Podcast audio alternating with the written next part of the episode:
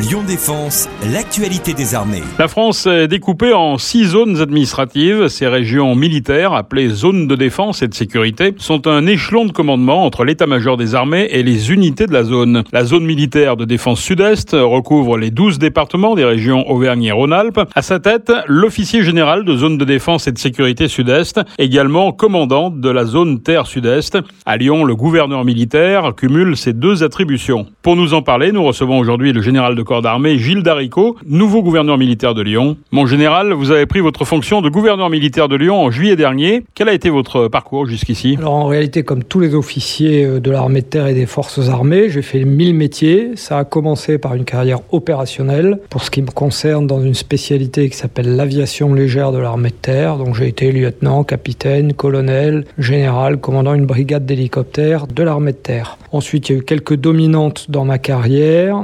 J'ai fait de la formation et du recrutement de personnels officiers. Je me suis beaucoup occupé de préparation de l'avenir, euh, d'équipement des forces armées à, deux reprises dès le début des années 2000. Et puis enfin, j'ai eu un marquant, comme on dit, en relations internationales, puisque j'ai servi dans l'armée britannique comme jeune capitaine, pilote d'hélico. Et puis j'ai servi tout récemment de 2017 à 2020 à la représentation permanente de la France à l'OTAN. Donc euh, mille métiers, soldats, formateurs, euh, diplomates, un petit peu instructeurs, éducateurs. Avez-vous d'autres missions que celles déjà présentées? Alors euh, en réalité, donc vous avez vous avez présenté mes fonctions. En fait, j'ai trois casquettes et, et, plusieurs chefs. Donc j'ai une casquette, comme vous l'avez dit, qui est la casquette d'OGZDS, pour être beaucoup plus simple. Je suis le conseiller du préfet de zone, du préfet de région, puisqu'il y a absolue correspondance entre la zone, la la région et ma zone de compétence à moi. Donc je suis en quelque sorte le conseiller militaire du préfet de zone pour l'emploi des forces armées sur le territoire national, sur la région Auvergne-Rhône-Alpes. Ensuite, je suis commandant la zone terrestre sud-est, c'est-à-dire que je suis le délégataire d'un certain nombre d'attributions que me donne cette fois-ci la chaîne armée de terre, donc le chef d'état-major de l'armée de terre. Et puis après, je suis le réceptacle de bien des missions dans le domaine euh, du rayonnement, de la prévention des risques, du dialogue social, donc ce qu'on appelle dans l'entreprise plutôt les fonctions support, et tout cela m'est délégué de temps en temps par le chef d'état-major des armées, de temps en temps par le chef d'état-major de l'armée de terre,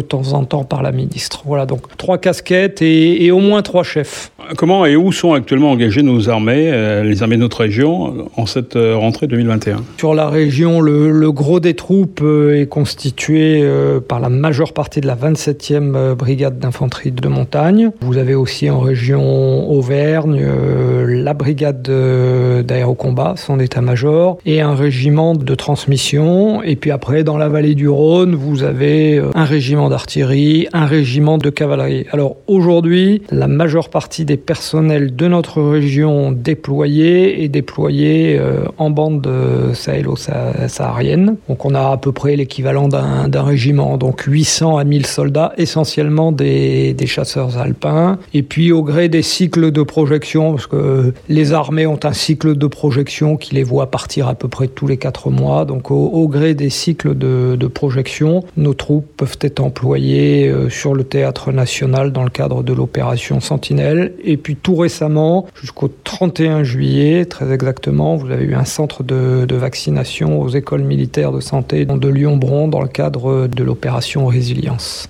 Quels sont les prochains rendez-vous que vous donnez à la population lyonnaise maintenant que vous êtes installé D'abord des rendez-vous mémoriels autour du 11 novembre, hein, 11 novembre que nous espérons euh, en coordination avec, euh, avec la mairie euh, et la préfecture de zone que nous espérons orienter vers la transmission de mémoire, vers la jeunesse, puisque c'est ça l'essentiel aujourd'hui. On n'a plus d'anciens combattants de 14-18 à, célébrer, on se souvient d'eux, mais il faut surtout transmettre à la jeunesse. Donc on espère que la jeunesse sera associée à cette cérémonie. Un petit peu avant, il y aura ce qu'on appelle le concert du gouverneur, qui est destiné à mobiliser des fonds pour euh, accompagner et soutenir les blessés de l'armée de terre, qui sont plusieurs centaines euh, chaque année.